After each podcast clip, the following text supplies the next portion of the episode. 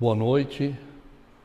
É com muito prazer e satisfação que mais uma vez a gente está nesta casa para mais um Evangelho. Quanto é gratificante falar sobre a doutrina dos Espíritos. E hoje a gente vem dar continuidade ao capítulo 13, que a mão esquerda não saiba o que faz a mão direita. Então, nós vamos eh, dar o início dizendo que Chico Xavier, conversando com seus amigos, disse uma vez: se o Espiritismo temos como um lema que norteia a nossa conduta e que diz fora da caridade não há salvação, se fosse de outra forma, dizendo se, se fora da igreja não haveria salvação, ou se fora da religião não houvesse salvação, teria ele buscado um outro caminho. Porque a doutrina espírita nos coloca que fora da caridade não há salvação. E eu venho colocando aqui a caridade.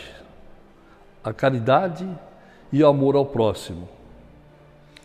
É interessante que na pergunta 886 do Livro dos Espíritos, Kardec pergunta aos amigos espirituais: qual o verdadeiro sentido da palavra caridade, como a entendia Jesus? Benevolência com todos, indulgência com as imperfeições dos outros e perdão das ofensas. É interessante essa caridade.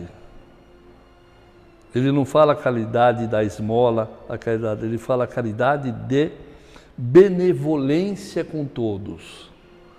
Isso que, que é, é interessante, porque é, ser indulgente né, com a imperfeição dos outros é pensar que também os outros tenho a indulgência com as nossas perfeições, porque também nós, todos nós temos as nossas imperfeições.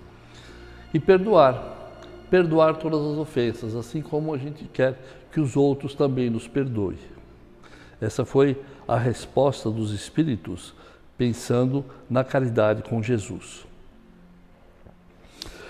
Mas nós sabemos que a caridade, ela é é feita de forma externa e de forma interna. A de forma externa é aquela caridade que a gente doa algo material.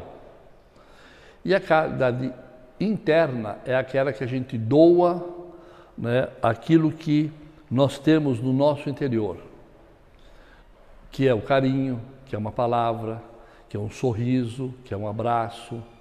Essa é a nossa caridade interior. É a caridade exterior, é aquela, aquela que a gente ajuda de uma forma é, real, material. É interessante que há muito tempo atrás, no núcleo coração materno tinha o chamado pichinchão. Se fazia num domingo, num domingo na, lá, no, lá no núcleo ação materno. E teve uma época que esse pestichão era simplesmente doação daquilo que a gente recebia e fazia uma triagem e passava para eles. E a gente percebia dessa é, situação de dar. Aquele que recebia, recebia, mas a gente percebia que as coisas não funcionavam da maneira que a gente pensava que funcionava, que recebiam aquelas doações com carinho. Mas tivemos a ideia de colocar um preço ínfimo por aquelas, por aquelas roupas doadas, de bom uso, que dava para ser usado. E foi interessante a procura e a alegria que eles tinham em comprar um paletó por 20 centavos. Eles ficavam felizes por eles poderem comprar, por eles poderem ter esta, essa é, vivência né, de, de compra, que é muito interessante. Mas ah, nós vemos que aquilo que Jesus falou, quando ele desceu do, do monte, depois de ter pregado as bem-aventuranças, ele conversa com os apóstolos e ele, e ele dá, ele dá um, como fosse um indicativo para aquilo que ele estava falando na época, que estava uma, uma para que nós fosse, fôssemos aptos, né, em condições de preparar uma proposta que ele ia falar, que a gente uh, pudesse uh, ter um entendimento mais real. E ele fala da seguinte forma: escrito pelo Mateus, evangelista, no capítulo 6 do Evangelho, ele fala, uma, fala sobre a esmola, que eu vou ler aqui para vocês. Guardai-vos, não façais as vossas boas obras diante dos homens, com o fim de verdes visto, de serdes visto por eles. De outra sorte, não tereis a recompensa da mão do vosso Pai, que está nos céus. Quando, pois, dá esmola, não faças tocar as trombetas diante de ti, como praticam os hipócritas nas sinagogas e nas ruas, para serem honrados pelos homens. Em verdade vos digo que a eles já receberam a sua recompensa. Mas, quando dás a esmola, não saiba a tua esquerda do que faz a tua direita, para que a tua esmola fique escondida, e teu pai, que vê o que faz em secreto, te pagarás. Isso está em Mateus 6, de 1 a 4. Pensando na figura de linguagem que Jesus coloca, que a tua mão esquerda, a direita não sabe o que a tua mão esquerda faz, é, fica difícil, né? A gente pensar, como não vai saber, né? O que, o que quer dizer com isso, né? Ah, o que eu faço não, não vai ser visto por todos? É, Jesus não disse assim, né? Ele diria: a mão direita do teu próximo não sabia o que fez a tua. Ele não falou isso. Ele falou de você mesmo, que a sua mão esquerda não sabe o que faz a tua direita. Ele fala sempre da mesma pessoa. Né? Então a gente pode entender que isso aí é muito mais profundo né, do que a gente que a gente pensa. Mas como assim? Como, como a gente deve entender? Porque quando eu estiver com a consciência tranquila, porque eu fiz um bem, minha mão direita já está sabendo o que a outra fez. Mas quando fazermos um bem for algo tão natural, tão simples, que nem me percebo fazendo, é bem a minha mão direita não está sabendo o que faz a outra. O que eu quero dizer com isso? É, o que é, é uma coisa simples, né? Fazer algo simples que a gente não perceba.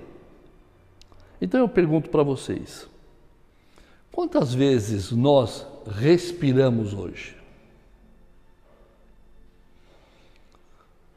É, nem eu sei, né? Eu pergunto assim, e há uma hora atrás, quanto que nós respiramos? Dez minutos. A gente tem ideia? Quanto pulsou o nosso coração nesses últimos minutos? Quantas vezes nós piscamos nessa meia hora? São coisas naturais que a gente faz num sentido é, sem nos darmos conta que estamos fazendo, mas isso está acontecendo. Então, quando, uh, quando a gente é, pergunta o que, que você fez, o que, que você fez é, de boa ação no dia de hoje? Então, uns dizem, eu não fiz nada, zero. É, zero é um número, né? Ah, eu fiz uma.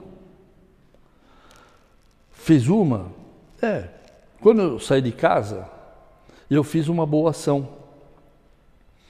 E a hora que eu penso que eu já fiz essa boa ação, a minha mão direita já sabe o que fez a minha mão esquerda. O, o que eu quero dizer é que a gente precisa né, fazer o bem como se fizesse a pulsação do nosso coração. Como respirar, como piscar. Ter nosso piscar, ter. E quando alguém pergunta para nós, o que, que você fez de bem? Eu olho e faço. Não sei. Porque eu não estava prestando atenção nas coisas que eu estava fazendo. Eu estava fazendo simplesmente. E aí sim, a minha mão direita não vai saber o que está fazendo a minha mão esquerda. Então, fazer o bem do interior de forma natural de forma simples, mas fazer. Eu sei que o que eu estou falando é uma coisa que a gente pensa, mas é muito difícil essa conclusão e postura. Porque nós gostamos sempre de estar, ah, eu fiz o bem e quero receber alguma coisa por esse bem. Então isso não é fazer a caridade, é fazer uma troca. O que eu quero é fazer, é fazer o bem. E fazer o bem é ter a ideia de que eu faço simplesmente por ter vontade de fazer e ajudar o próximo, sem nenhum interesse. Assim eu estaria alinhado com as máximas de Jesus e alinhado com as leis de Deus. Pensemos nessa caridade. E é interessante que eu falei uma, uma, uma frase no começo, que eu acho aqui que eu posso até ler um pedacinho do, do Leão Denis, vamos ver se dá tempo, que eu acho assim, há em toda a alma humana dois centros, ou melhor, duas esferas de ação e expressão. Uma delas, a exterior, manifesta a personalidade com suas paixões, com suas fraquezas, com suas mobilidades, suas influências, enquanto ela for a reguladora do nosso proceder, teremos a vida inferior, semeada de provações e males. A outra interna, profunda, imutável, é, ao mesmo tempo, a sede da consciência, a fonte da vida espiritual, o templo de Deus em nós. E somente quando esse centro de ação domina o outro, quando as suas impulsões nos, diri nos dirigem, que se revelam nossas potências ocultas é que o Espírito afirma em seu brilho e beleza. E Joana de Ângeles diz para a gente que a gente é, e sempre está distraído com, com uh, as coisas materiais. E que nós precisamos prestar mais atenção no mundo espiritual, no mundo da imortalidade, que é Ele em que nós trabalhemos, é Ele que nós vamos ter no futuro as nossas as nossas conquistas. Espero que tenham compreendido. Obrigado por esses momentos e que a paz do Senhor esteja em nossos corações. Que assim seja.